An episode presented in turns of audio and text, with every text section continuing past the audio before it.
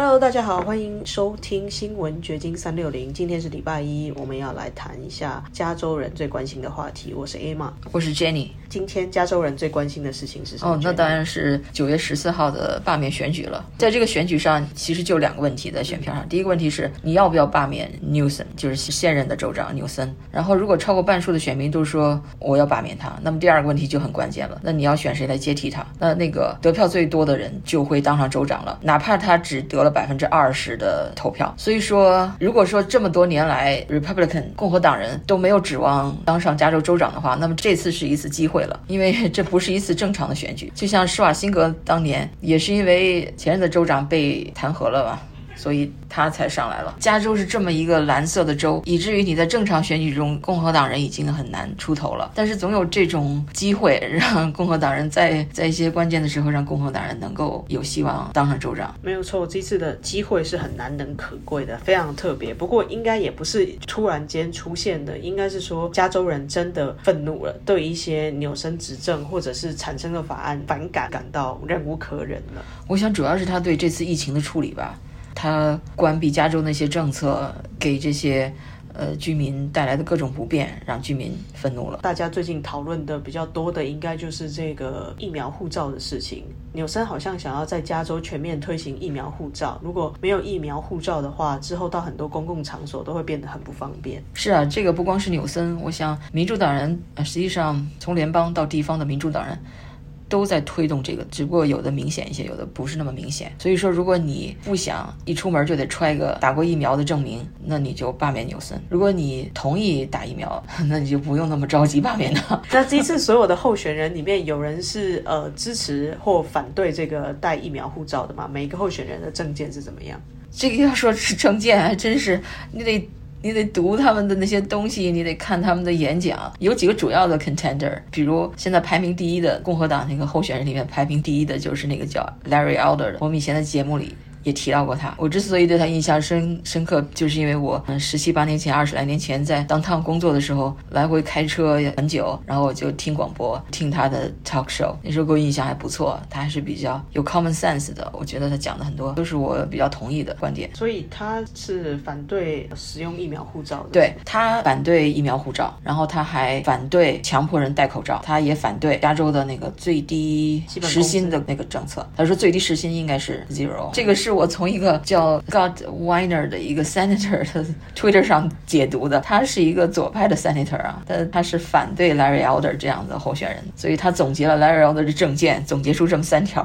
所以我不是直接看到 Larry Elder 的政见，而是看他的总结这三条，就说明现在人时间是多么可贵，已经没有时间去看大部头的东西，你就是谁给我能解读出来一二三，我就看一下提要就可以了。我觉得这些候选人也必须要改变他们的观。念他其实就是要把他自己主要的证件告诉选民就好了。他写了那么多繁琐的细节，其实大家真的没有时间去看。不如告诉大家说，你可以给我们什么，端出牛肉来让大家。对他们应该学做短视频呐，或者是上 Twitter 推几个推。Twitter 并不是所有老百姓都看的，特别是 journalist 那种记者喜欢看 Twitter，一般的人不一定。所以呢，短视频可能更有效。But anyway，因为 Larry Elder 是做媒体的嘛，所以他有这方面的优势。他很很多人都知道他的名字。听过他的广播，所以你不需要再介绍，你就知道他是什么。那其他那些候选人，虽然他们可能也从政很多年了，在党内很有名啊，比如以前被看好的那个圣地亚哥的前市长 Kevin Faulkner，他是在党内比较看好的一个。还有2018年跟纽森竞选过州长，但是失败了的那个 businessman John Cox，加州的州议员 Kevin Kelly，还有像那个变性人 Caitlyn Jenner，哇，这些一连串的这些候选人，他们的证件是是什么呢？你得一个一个的看。但是其中有些人也是支持疫苗护照的，比如那个前圣地亚哥市长 Kevin Faulkner。因为这些人，你看像我这样做媒体的人，我在这之前都不太熟悉他们，除了那 John Cox，因为他 run 过那个加州州长嘛，我还采访过他，所以我对他的名字有印象。但是其他人的名字我也没有印象，相对陌生。对，所以说一般老百姓，特别是华人，那就更不知道谁是谁了。所以我就是想强调这个名气是多重要，就是很多老百姓他们没有时间看那么多新闻。去了解一个候选人。他有时候在填选票的时候，他就看哪个名字熟悉，他可能就圈了哪个。所以说，Larry Elder 这方面有很大的优势。但是有人批评他，他没有什么具体的证件，他只不过是一个媒体人，他从来没有从政的经验。但是 Trump 也没有从政经验，是吧？他在竞选的时候翻来覆去也就是那么几几条啊，比如中国、日本，我所有的国家都。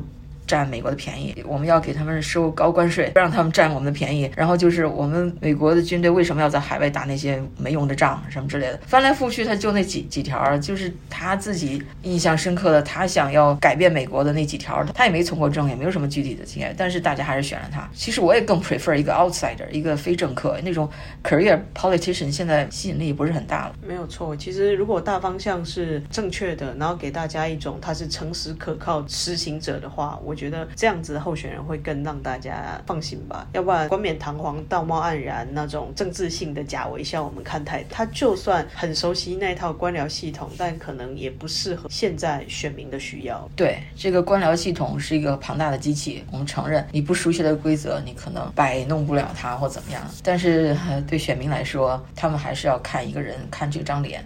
看他喜不喜欢这个 personality。我想这个就是民主选举的可贵，就是人民他可以投出自己的信任票。那如果这个人做的不好，我们把他换下来嘛，下次有一个试错重来的机会，也不会到时候就真的一发不可收拾，变成专制政府是。很重要的一点，很多人想罢免纽森，就是他要推行的这个疫苗护照的这类政策。就是上周六的时候，在线上看了一个叫 America's Frontline Doctor，就是美国前线医生这么一个组织开的在。在线研讨会，这里面的医生和律师就说，他们要向那个最高法院提起诉讼。如果这些大公司啊、政府呀，要强制的实施这疫苗 mandate、vaccine mandate 或者是疫苗护照这样的东西，那这是违宪的，他们就一定会提起诉讼。没有错，现在越来越多的公司或者是学校要求你的职员或者是学生到公共场所，就是我进公司或者去上学，我一定要有打过疫苗。这其实影响人有没有打疫苗决定权的这个自由度，它太太专制了，而且也不符合美国的宪法原对，那个研讨会一开始就放了一个像 BBC 的记录片那样的片子，演的是中国的那个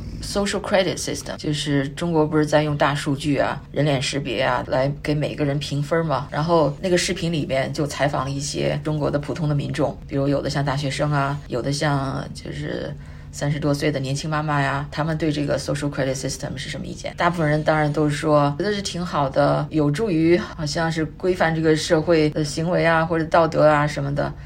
而且他们也都习惯了，好像政府要要实施什么，好像你也没有什么选择。还有一采访的一个妈妈，就是说她到超市里面，比如她要是买一个 diaper 之类的东西，她的评分会增加，因为显示她是一个好妈妈。如果她要买一罐啤酒呢，她的那个 social credit 可能要减少，但是因为好像正常的妈妈不会去喝啤酒，就是就是类似的，就是举举一个例子吧，就是说这个 social credit system how does it work？我想那个片子放出来以后，现场的老美都吓住了，因为对，因为美国人和中国人不一样。中国人是在是在温水里煮青蛙，煮的时间很久了，他们已经习惯于顺从，习惯于被政府管教了。但是美国，他的立国之本，他的先民来到这儿的时候，就是为了信仰自由，所以自由对他来说是一件最大的事情，他已经深入他的骨髓里了。如果要把美国变成像中国那样的，那他绝对是受不了的。你别看他去跟中共做生意，赚那些有点是不义之财吧，有的时候无视中共的那些人权，但是真要落到他头上。他是受不了这种管制的，所以呢，其中一个女医生就是 America's Frontline Doctor 这个组织的一个女医生，她同时又是个律师。哇，女的真可以啊，读两个最难的学，没有错，就文理两个最难的。然后她就说，中国人讲究不战而胜，这是不是？《孙子兵法》里边的没错，《孙子兵法》说不战而屈人之兵以制克力，他就是想要用智力去战胜你。我不费一兵一卒，但我把你打败了。这个是中国人喜欢玩的权谋的方法，但美国人可能更喜欢就是我跟你肉搏，真刀真枪。对他也不一定是真的去跟你打仗，但是他的意思就是说他会直面的、正面的跟你去征战。他说那是不一样的文化，我们美国人我们就要 fight，我们就要反击，这是一场 war，这是场战争，我们一定要赢得这场。场战争，然后他说出口，你看一个小女生啊，喊出这种话来，台下一片掌声啊，欢呼声啊。所以就是说，美国人的确是跟中国人性格不太一样。比如他们肯定要开展法律战，要提起诉讼。现在其实已经有不少的美国大学的学生已经对大学实施的这种强迫 vaccine mandate，就是强迫这种疫苗这种政策，已经提起了诉讼。有的学校还胜诉了，有的学校的学生，芝加哥洛约拉大学 （Loyola University），其实这个大学在加州也有一个分校，这个加州的这个分校的学生也提起了诉讼的，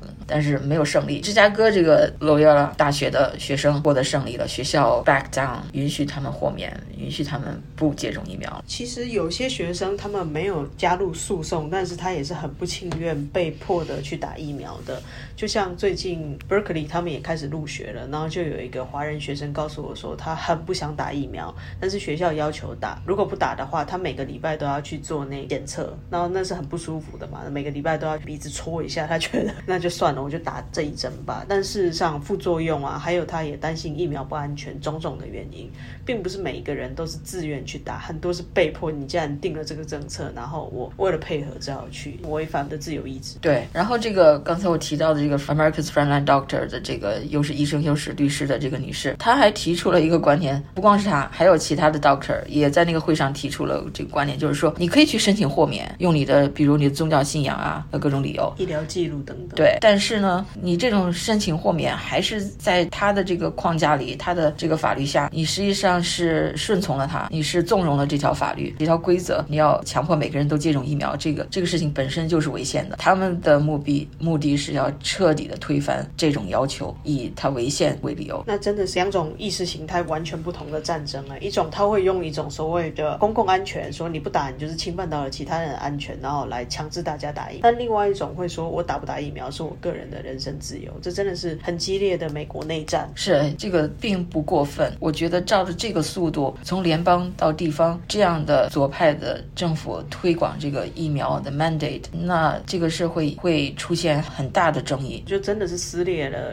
两种人的态度。我一直觉得这么崇尚自由的民主党为什么要推行一个这么专制的政策呢？让我觉得太奇怪了。他们这个背后或许有经济的利益，或者是怎么样商业的挂钩，有更多我们不知道的深层内幕。为什么一定要大家打？就是越推广，我反而越会怀疑中间的有一些猫腻。对，如果你要是深入到那种阴谋论里面，那可能有很多理由吧。他可能是这就是他的 agenda，这就是他的既定的目标。他在一百年来一步一步的在实现，也是温水煮青蛙吧，给你各种借口，让你相信科学。但是科学怎么翻来覆去呢？就比如那个 Doctor Fauci，就是那个老在电视上讲话的代表 CDC 的，你说他一开始说打了疫苗了，你就可以不戴口罩了。但后来又说你打了疫苗了，又出现了一些 breakthrough 的 cases，说打了疫苗它又染疫了，不仅染疫了，而且它传播可能更快，又能染疫还又能传播，那你打疫苗有什么用呢？然后打了疫苗又得戴口罩。他是说疫苗打了之后不会死亡，就是你不会变成重症，打了疫苗之后只是轻微感染可恢复。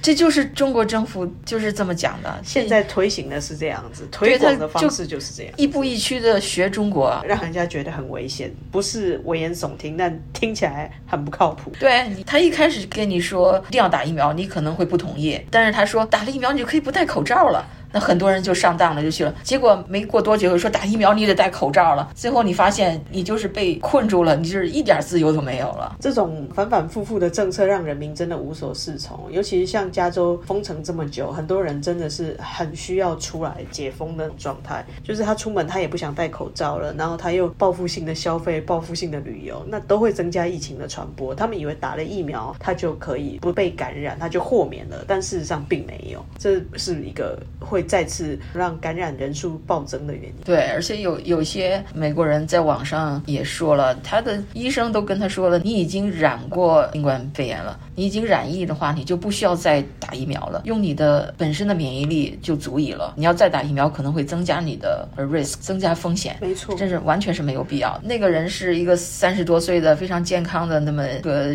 军人一样的出身的那么一个人。总之就是他让全民打疫苗是一个非常让人困惑的。的规定，各种各样的情况，特别是已经感染过病毒的，他真的就不需要打疫苗了。所以说，如果从科学的观点看，也是不成立的，因为我们都知道，就是以前那些天花呀，以前的那些疾病啊，那都是这样的说法，就是说你如果你染过这个病了，你就不需要再打疫苗了。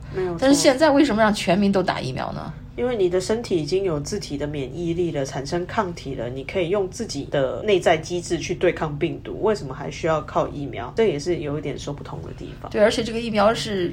这么快就开发出来的，一般还有一些未知数。疫苗护照这个事情的确很值得大家再去讨论深思，因为它不只关系到自由的问题，还有你生命的问题。那就像我们选州长这件事情，大家可能会觉得政治跟我没有太大关系，但政治其实与我们生活的所有事情息息相关。对，它就是跟每个人都相关。在中国，可能已经是很多地方都必须打疫苗了，但是美国呢，你还有一个机会。你还可以 fight back，你还可能把你的自由夺回来。那今天我们就聊到这儿吧，谢谢大家，拜拜，拜拜。